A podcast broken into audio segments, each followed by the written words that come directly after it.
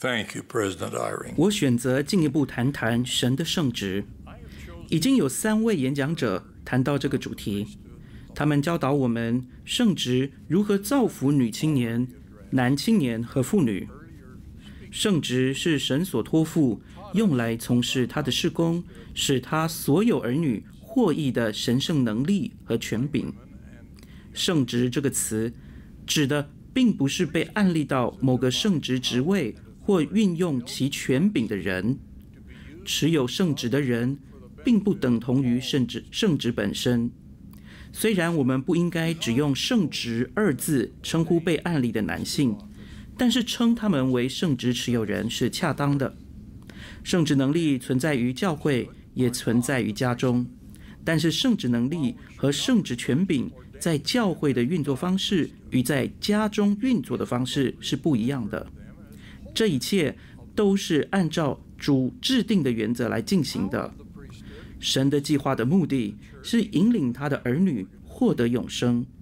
城市的家庭是这计划中不可或缺的部分。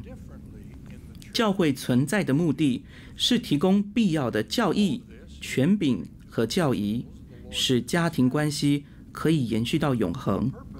因此，家庭组织和耶稣基督的教会有着相辅相成的关系。圣职的祝福，如圆满的福音以及洗礼、证实、接受圣灵的恩赐、圣殿恩道门和永恒婚姻等教义。是平等的，提供给男性和女性的。我们这里要谈的圣职呢，是麦基洗的圣职。这圣职是在福音复兴的开端所复兴的。约瑟斯密和奥利弗考德利接受彼得、雅各和约翰的案例，这三人宣告自己拥有国度和圆满时代福音期的各项权要。这三位资深使徒从救主那里获得此项权柄，圣职中所有其他权柄和职位都附属于麦基洗的圣职，因为这个圣职持有会长团的权利，在世上每个时代有管辖教会中一切职位的能力和权柄。在教会中，无论是较大的圣职麦基洗的圣职，或较小的圣职亚伦圣职。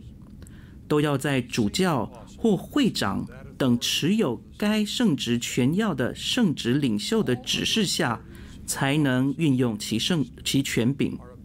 若要了解教会中圣职权柄的运用方式，我们必须了解圣职权要的原则。虽然彼得、雅各、约翰授予了国度中的麦基洗德圣职权要。但圣职权要的复兴，并没有因此而完成。有些圣职权要是后来才复兴的。本福音本福音期第一座圣殿在俄亥俄州的加德兰奉献之后，摩西、以利亚和以莱加这三位先知复兴了这福音期的全要，包括与聚集以色列。和主的圣殿施工有关的全要，对于全要的作用，大家最熟悉的例子就是执行圣殿教仪。教仪是一种庄严的行为，代表着订立圣约和获得应许、享有祝福。在教会中，所有的教仪在执行之前，都要经过持有该教仪权要的圣职领袖的授权。最常见的是在一位持有圣职权要之人的指示下，由被按立到某个圣职职位的人来执行教仪。例如，亚伦圣职各职位的持有人，在持有亚伦圣职权要的主教的权要和指示下，执行圣餐教仪。这相同的原则也适用于妇女在圣殿中执行的圣职教仪。虽然妇女并未持有圣职职位，但是他们是在持有圣殿教仪权要的圣殿会长授权下执行神圣的圣殿教仪。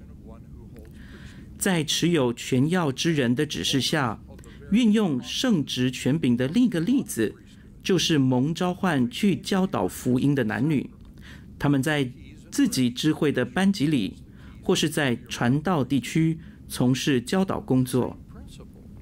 其他的例子还包括，有些人在知会或支联会持有权要的圣职领袖的按手选派和指示下，在知会里担任领导职位，并因为召唤而在其领袖职务上运用圣职权柄。这是在耶稣基督后期圣徒教会中运用和享有圣职权柄和能力的方式。在后期圣徒的家庭中，也会运用圣职权柄来实现圣职祝福。我所谓的家庭，是指一对已婚的男女和他们的孩子，而男子持有圣职，也包括因死亡或离婚而导致理想关系出现变化的家庭，在特定职位的权要持有人的指示下，才能运用圣职权柄，是教会中一项基本的原则。但不适用于家庭。例如，一位父亲借着他持有的圣职权柄，在家中主领并运用圣职，他不需要得到持有圣职权要的人的指示或许可，就可以履行他在家中的各样职责，包括给予家人忠告、举行家庭会议、给予妻儿圣职祝福，或是给家人。或其他人治病的祝福，教会的持有权柄人员会教导我们的家人，但不会针对在家中运用圣职权柄给予指示。这相同的原则也适用于缺少父亲而由母亲当家的情况。此时，母亲要主领家庭，她要透过圣殿恩道门和印证教义。将圣职的能力和祝福带入家庭，尽管她无法像持有某个圣职职位的人那样获得授权来给予圣职祝福，但是她可以履行家庭领导者的所有其他职责。这样做，他就是在家中的领导职位上运用圣职能力，为自己主领的子女带来益处。如果父亲能够在自己的家中光大他的圣职，就能和他所做的其他事情一样，促成教会的使命。持有麦基洗德圣职的父亲，应该借着劝说、恒久忍耐、温和、温柔和不虚伪的爱，来运用他们的权柄。这项运用所有圣职权柄的高标准，在家中至关重要。圣职持有人也应当遵守诫命，好让自己获得圣职的能力，为家人做各种祝福。他们应当培养充满爱的家庭关系，这样家人才会想要向他们要求祝福。父母应当鼓励多在家庭当中执行圣职祝福。在这次总会大会的期间，我们如果因为致命的流行病而极度担忧，想寻求短暂的庇护，那么我们已学到了伟大的永恒原则。我要鼓励各位，让我们的眼睛专一，来接受这些永恒真理，好使我们的身体充满光明。在圣经和摩尔门经中，记载了救主对群众的讲道。他教导说，尘世的身体可以充满光明，也可以充满黑暗。我们当然想要充满光明。救主也教导了我们要怎么做。我们应当聆听永恒真理的信息。他以我们的眼睛为例，我们透过眼睛让光进入身体。如果我们的眼睛专一，换句话说，如果我们专注于获得永恒的光明和理解力，他说，全身就充满光明。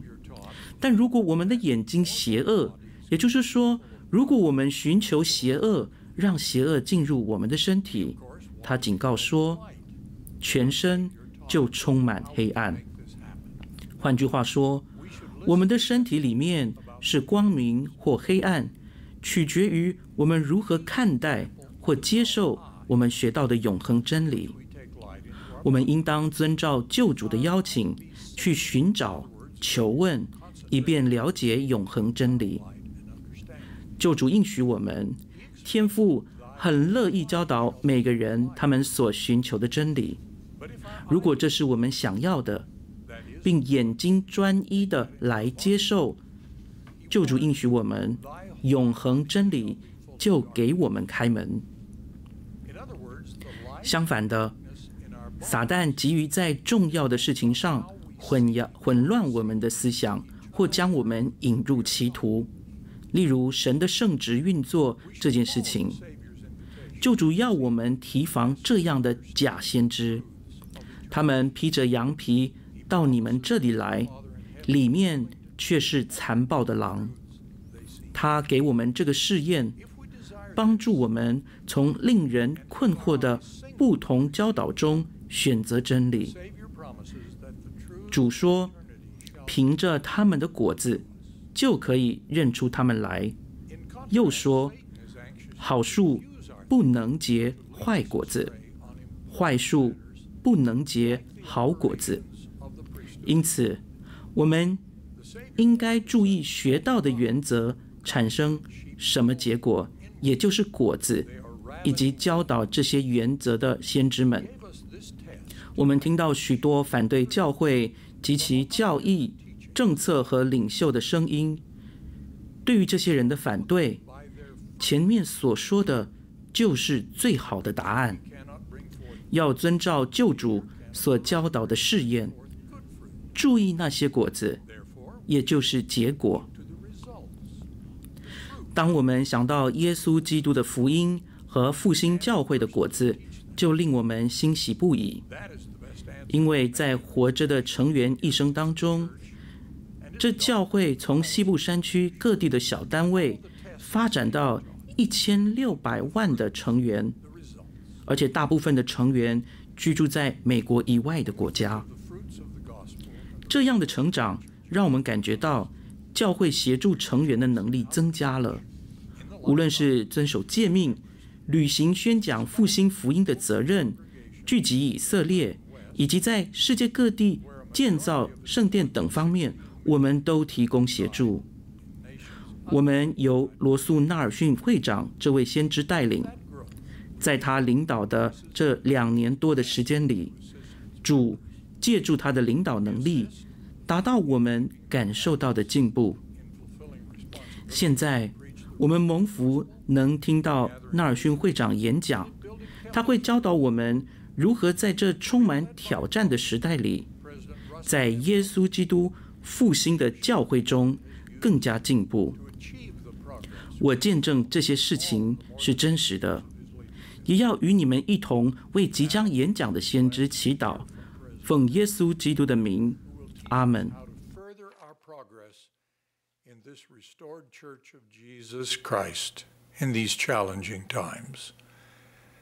I testify of the truth of these things and join you in praying for our prophet, from whom we will next hear. In the name of Jesus Christ. Amen.